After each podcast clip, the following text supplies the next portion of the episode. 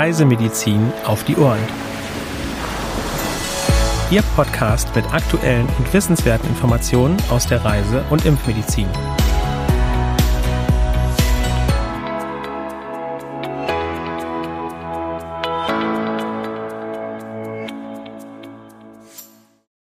Ich begrüße Sie ganz herzlich zu einer neuen Folge von Reisemedizin auf die Ohren am heutigen Mittwoch, dem 9.11.2022. Meine Kollegin Helena Schmidt und ich, Henrik Berbum, freuen uns, Ihnen heute wieder über spannende Themen aus der Reisemedizin berichten zu können. Ja, liebe Zuhörerinnen und Zuhörer, ein herzliches Willkommen auch von mir. Schön, dass Sie heute wieder mit dabei sind. Wir starten wie gewohnt mit den aktuellen Meldungen. Genau, und wir schauen als erstes nach Frankreich. Dort wurden seit Ende Juli circa 65 lokale Infektionen mit Denguefieber registriert. Betroffen sind die Regionen Okzitanien und Provence-Alpes-Côte d'Azur im Süden des Landes. Anfang Oktober wurden zum ersten Mal auf der Insel Korsika zwei Infektionen bestätigt. Die Überträgermücke wurde erstmals 2004 im Süden des Landes nachgewiesen. 2010 wurden die ersten lokalen Infektionen in Frankreich verzeichnet. Achten Sie auf Schutz vor den vorwiegend tagaktiven Stechmücken. Und im Libanon gibt es einen Ausbruch von Cholera. Presseberichten zufolge wurde Anfang Oktober die erste Infektion seit 1993 bestätigt, und zwar bei einer aus Syrien geflüchteten Person. Seitdem wurden mehr als 2500 Infektionen gemeldet. 18 Menschen sind verstorben. Betroffen ist vor allem der Norden des Landes. Es sollte auf eine gute Nahrungs- und Trinkwasserhygiene geachtet werden. Gegebenenfalls kann eine Impfung erwogen werden. Weiter geht es mit einer Meldung aus Panama. In diesem Jahr wurden dort bereits ca. 4700 Malaria-Infektionen bestätigt. Im gleichen Zeitraum des Vorjahres waren es nur etwa die Hälfte. Sehr guter Mückenschutz ist immer zu beachten, die Mitnahme einer Notfallmedikation in der Regel sinnvoll und je nach Ausbruchslage und Reiseroute auch eine Chemoprophylaxe zu diskutieren. Und zum Schluss geht es noch einmal um das Dengue-Fieber, dieses Mal in Vietnam. Seit Beginn des Jahres wurden dort mehr als 281.000 Erkrankungen und 110 Todesfälle registriert. Im Vergleich zum Vorjahr haben die Fallzahlen stark zugenommen. Besonders betroffen sind die Regionen im Süden und Zentrum des Landes sowie Ho Chi Minh City. 2021 wurden ca. 68.000 Fälle gemeldet. 21 Menschen sind verstorben. 2020 wurden bis Ende November etwa 122.000 Infektionen und 19 Todesfälle registriert. Achten Sie auch hier auf einen guten Schutz vor den überwiegend tagaktiven Stechmücken.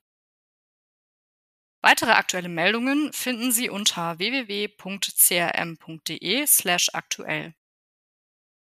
Und nun schauen wir auf die neueste Pressemeldung des CRM.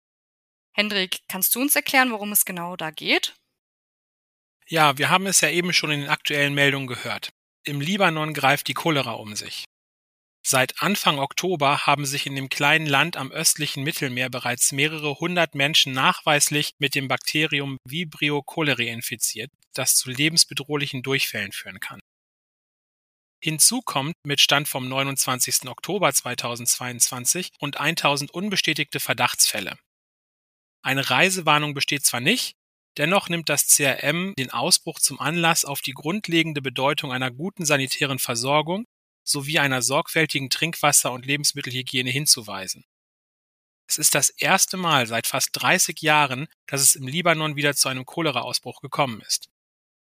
Nachdem Anfang Oktober zunächst einzelne Fälle in den nördlichen Provinzen des Landes aufgetreten waren, hat sich das Infektionsgeschehen inzwischen auch auf andere Landesteile ausgeweitet.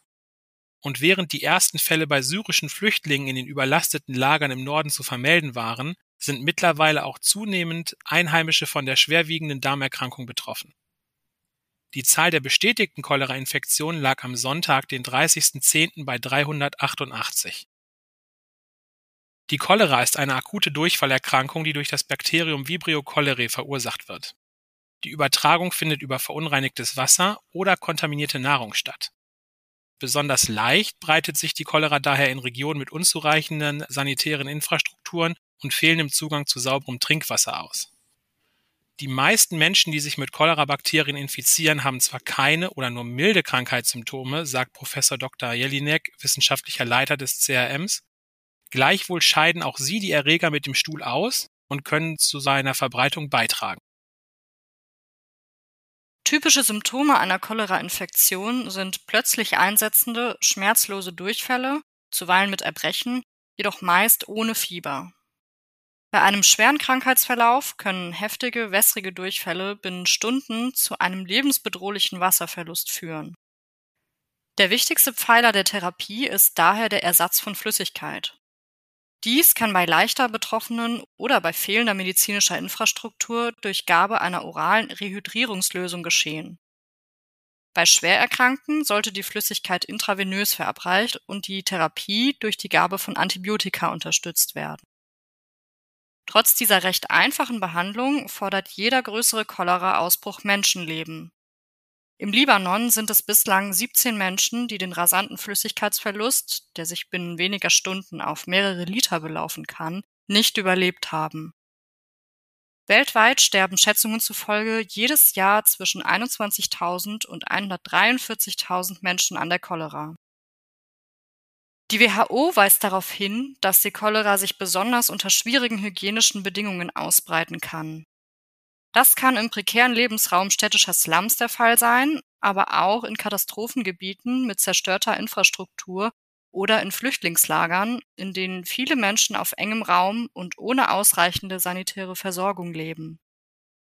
Auch beim jetzigen Ausbruch im Libanon traten die ersten Fälle in Flüchtlingslagern nahe der syrischen Grenze auf, sagt Professor Jelinek. Angesichts der vielen Krisenherde weltweit werfe das Geschehen im Libanon ein Schlaglicht darauf, welch große Anstrengungen notwendig seien, um Cholera-Ausbrüche zu verhindern.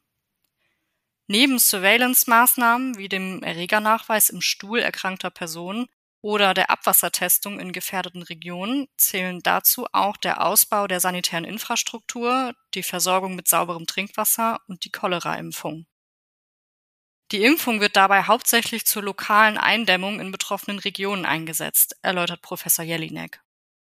Reisende seien von der Cholera nur äußerst selten betroffen, weil sie sich in der Regel an Orten mit guter sanitärer Ausstattung aufhielten und Zugang zu unbelastetem Trinkwasser hätten. Eine vorbeugende Impfung wird daher nur Menschen empfohlen, die in Cholera-Endemiegebiete reisen und dort voraussichtlich keine sichere Trinkwasserversorgung haben. Auch Menschen, die in der Katastrophenhilfe tätig sind, sollten sich vor ihrem Einsatz impfen lassen. Kürzlich wurden die Seminartermine des CRM für das Jahr 2023 veröffentlicht. Hendrik, kannst du uns etwas mehr dazu berichten? Selbstverständlich. Ja, liebe Zuhörerinnen und Zuhörer, auch 2023 können Sie unsere CRM-Seminare weiterhin sowohl als Präsenzveranstaltung oder online als Livestream buchen. Und das natürlich auch dank unserer CRM-Zufriedenheitsgarantie ohne jedes Risiko für Sie. Schauen Sie sich das Angebot gerne an, wählen Sie Ihr Seminar aus und bringen Sie Ihr reisemedizinisches Wissen auf den neuesten Stand. Nebenbei sammeln Sie sogar auch noch CME-Punkte. Die Termine sowie Anmeldemöglichkeiten finden Sie auf unserer Internetseite unter www.crm.de slash Fortbildung.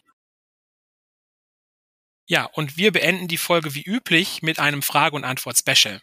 Helena, was ist eigentlich Ornithose? Ja, die Ornithose oder auch Psittacose genannt, wird durch die Bakterienart Chlamydophila psittaci hervorgerufen, die ihr Reservoir hauptsächlich in Vögeln hat. Infizierte Tiere können Krankheitszeichen aufweisen, aber auch symptomfrei sein. Gelegentlich kommt es zu einer Übertragung des Erregers auf Menschen, die engeren Kontakt mit Vögeln haben, darunter zum Beispiel Beschäftigte auf Geflügelfarmen, Tierärzte oder Vogelbesitzer. Die Ornithose äußert sich als grippeähnliche Erkrankung mit Fieber, Kopf- und Muskelschmerzen und begleitend tritt ein Hautausschlag auf. Bei manchen Patienten entwickelt sich eine interstitielle Lungenerkrankung, die mit trockenem Reizhusten einhergeht. Zur Therapie wird bevorzugt Doxycyclin eingesetzt. Alternativ können Makrolide oder Chinolone angewendet werden.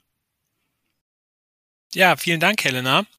Liebe Zuhörerinnen und Zuhörer, damit sind wir für heute auch schon am Ende angelangt und bedanken uns ganz herzlich für Ihr Interesse. Abonnieren Sie gerne auch unseren Newsletter CRM Spot, um auch per E-Mail über aktuelle Meldungen und Themen informiert zu werden. Zur Anmeldung gelangen Sie unter www.crm.de slash newsletter. Für Anregungen und oder Fragen senden Sie uns gerne eine E-Mail an info@crm.de. Dann möchte auch ich mich an dieser Stelle von Ihnen verabschieden und Ihnen ganz herzlich fürs Zuhören danken. Bis zum nächsten Mal, haben Sie eine gute Woche.